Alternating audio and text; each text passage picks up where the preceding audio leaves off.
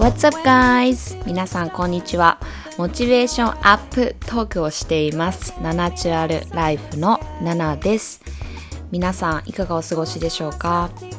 いつもポッドキャストを聞いてくださってありがとうございます。毎週更新中です。こちらのポッドキャストではありのままの心地よく自然に生きることをメインにお話ししています。主に健康になること、ビューティー、マインドセット、スピリチュアリティ、自分を最大限輝かせることというテーマでお話ししています。アメリカ・カリフォルニア、ロサンゼルスからナナがお送りしております。皆さん、もうポッドキャストの購読はお済みですか？購読すると毎週自動的に新しいエピソードがダウンロードされますドライブ中や電車の中家事をしている時料理をしている時ソファーに腰をかけながらほっと一息リラックスしながら聞いてくださいね。はーい皆さん。今週一週間はいかがでしたか？こちらロサンゼルスは、えー3月14日。あホワイトデーですね。まさに今気づきました。ホワイトデーっておそらく日本が作り上げたものだと思うので、こっちは別に何が起きるとかそういうわけではないんですけども、バレンタイン自体もね、あの、日本はこう女子が、あの、男の子にチョコレートをあげたりとかそういうカルチャーだと思うんですけども、まあこっちはチョコレートトチョコレートか。まあ、チョコレートはあるか。うん。でも基本的に男の子が女の子へっていうね、あの逆の流れで、しかもホワイトデーがないので女の子は、えー、お礼をしなくていいっていう。はい。もうね、そんな、あの、はい。そんな感じですね。はい。はい。で、声が裏返っちゃった。えーっと、最近、そうだなえーっと、先週？先週末に、えー私とスタッフちゃんたちで、ヒルズの方にね、ある、まあ、ロサンゼルスってこう山だと海とかがこう自然がいっぱい広がってるんですけども、あの山の方、山の上の方にある、そんなに上、は上だったか？景色すごい良かったから。うん。上山登ってって、まあ、ヒルズって呼ぶんですけどね。うん。あの、そこにある一軒家、すっごい可愛い一軒家をね、プールがボーンってある。あの、すごく開放感のある可愛いお家だったんですけど、そこをレンタルして、あのまあ私の会社がね、出しているナナチュラルハニーっていう本物の蜂蜜の、えー、撮影だったりとか、あとは今週の、えー、3月17日かな？うん、もうすぐだね。発表になるんですけども、ナナチュアルインクから、えーフローレスっていうブランド名でアパレルがスタートするんですけども、はい。第1弾は、まあアパレルといっても、こう、えー、まあみんなのね、そのお家で過ごす時間のクオリティをこう上げられるにはどうしたらいいんだろうって考えたときに、あの、あ、タオルってみんな使うよなと思って、絶対使うじゃないですか、毎日。うん。タオルにクオリティかけてる人ってどんだけいるんだろうって考えたら、多分、あの、全体的にバーってこう、あの、こう人に意見とかね、その、アンケート取った時とか、大体の人がタオルに別に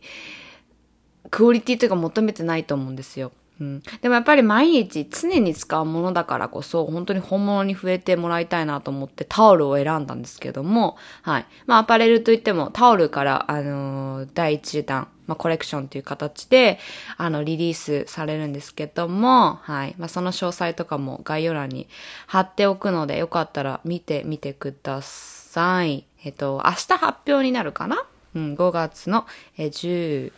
えっと、日本だから16かな？に発表になると思いますので、よかったらそっちもチェックしてみた、見てくださいって、宣伝に繋がっちゃった。宣伝に繋がっちゃった。そう。で、それのね、撮影をしに行ってきたんですけど、あとは私のインスタグラム、ナナチュラルライフの方でも、そのまあコンテンツとして使えるような、えー、まあ写真撮影をその蜂蜜とタオルと私の写真っていう感じでまあ行ってきたんですけど、すっごい可愛くてね、もう一つ一つが、あの、皆さん、ボーホーって言葉わかりますか？こっちで結構ボーホーボーホーってよく聞く聞くんですけど、結構 LA な感じのバイブスなんですけど、そのまあ、ボヘミアンとか聞いたらわかるかな？うん。ボヘミアンっていう言葉を縮小したボーホーっていう言葉があるんですけども、まあ、ボーホーバイブスなお家ですっごい可愛くて、そう。で、そこでいろいろ写真を撮ってきててですね、もう可愛い可愛いがもう止まらなくて、もずっと可愛い可愛いって言いながら写真撮影撮ってたんですけど、うん。ね、女子はやっぱり可愛いものウキウキしますよね。っていう中で、隣の部屋からも可愛い可愛いって聞こえてきて、スタッフのね、声が聞こえてきたんですけど、なんかその時にふと、あ、なんか私この感じ、すごい夢見てたんだなっていうのを、なんかふ、ふとそれがこう自分にヒットしたんですよ。うん。なんかやっぱりこう自分が好きなものをこう人に届けられるようになる。で、やっぱりそれをこう、まあお客様としてこう喜んでいただくだったりとか、こうスタッフが楽しんでいる姿を見ることだったりとか、その自分自身、私自身もそのやりたいことも本気で好きなことも本気でこれいいって思っていることに、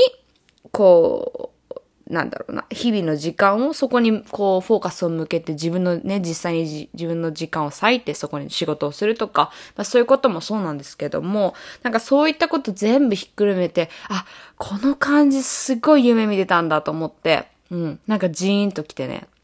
撮影しながらジーンと来て、で、撮影終わった後とかもなんかそのこととか考えてて、うん。なんか、あの、本当にね、私このポッドキャストとかでみんなのモチベーション上げようっていうなんかそのモチベーションアップトークとかしてて、やっぱりこう夢は叶うよとか、あの、やりたいことがあったらそこにもう突き進んでいくべきだとかね、なんかそういうこう話をすると思うんですけども、改めてこう、じゃあ3年前の自分が今の自分を思い浮かべていたかって考えたら多分思い浮かべ、思い浮かべられてたけど、どうだろうな。その、実際に自分がその立場になるっていうことが、あのー、まあ、その3年前の自分からすると多分すごいびっくりすることだなと思った時に、あ、この2、3年で相当私自身も変わったし、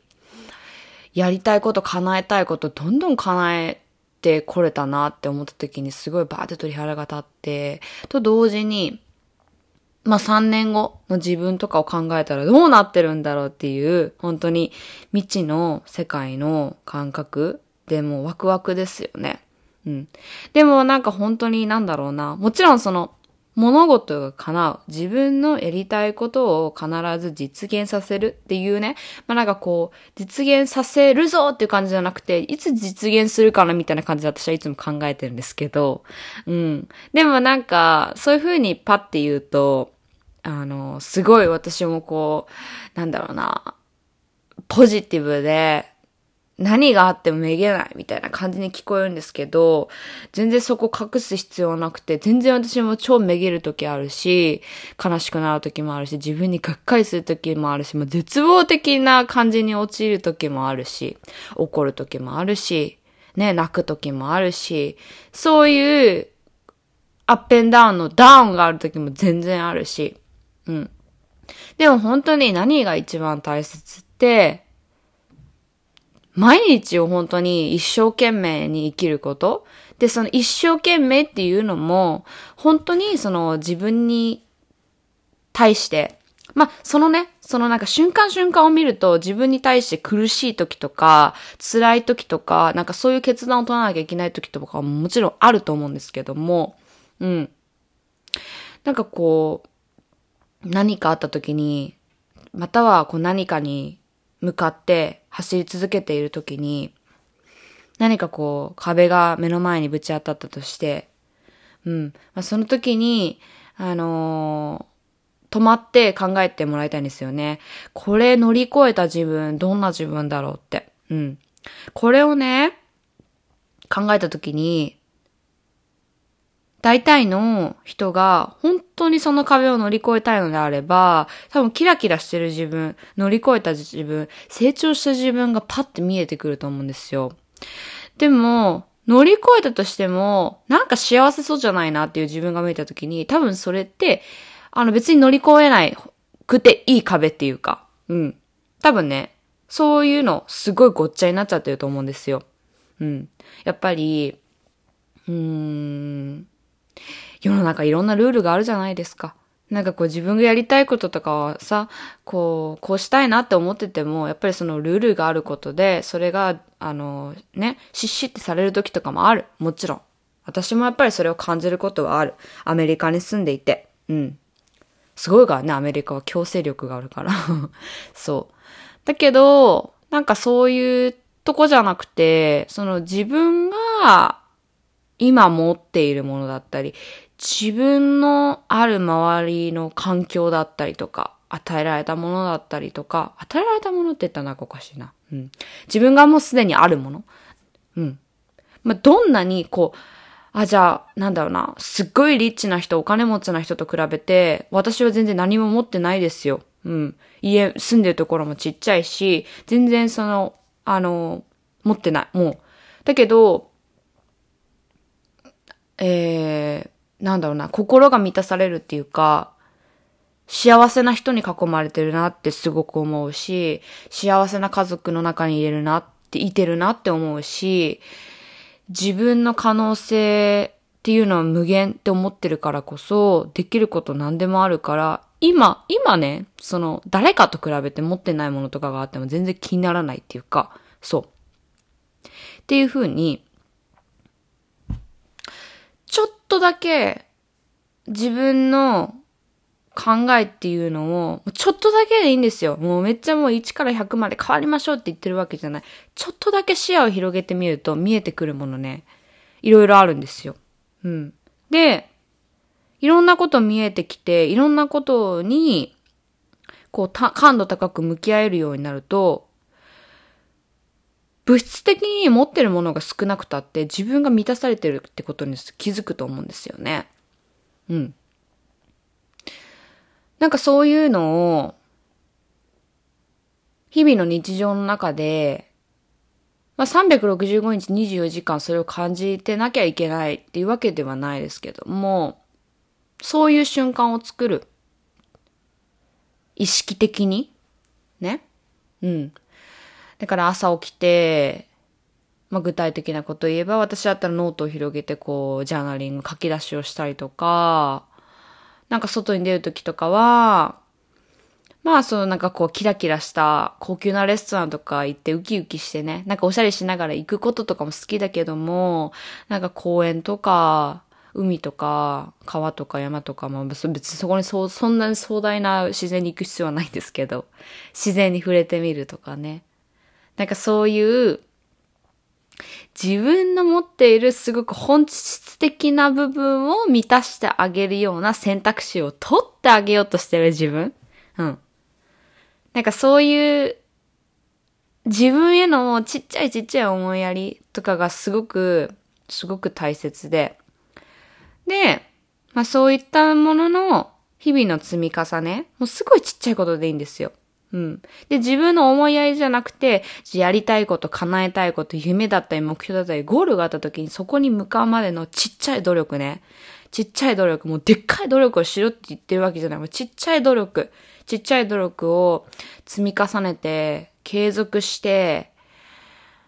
いく。うん。後ろは見ない。前も見すぎない。今与えられたものを大いに活かして、で、なおかつ、どんなに物を持ってなかったとしても自分が、自分自身を幸せにする アイテムって必ずみんなが持ってるんですよ。そう。だからそういうものに気づけると、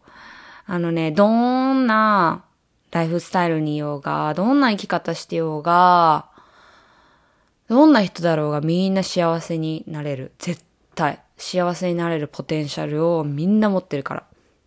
うん。なので今これを今聞いてくださってる方でもし悩んでる方とか壁にぶつかってる人とかがね、いたら大丈夫。絶対大丈夫です。もう絶対大丈夫、本当に。大丈夫なこととかないから。本当に。うん。ちょっと今日は声が出ないわ。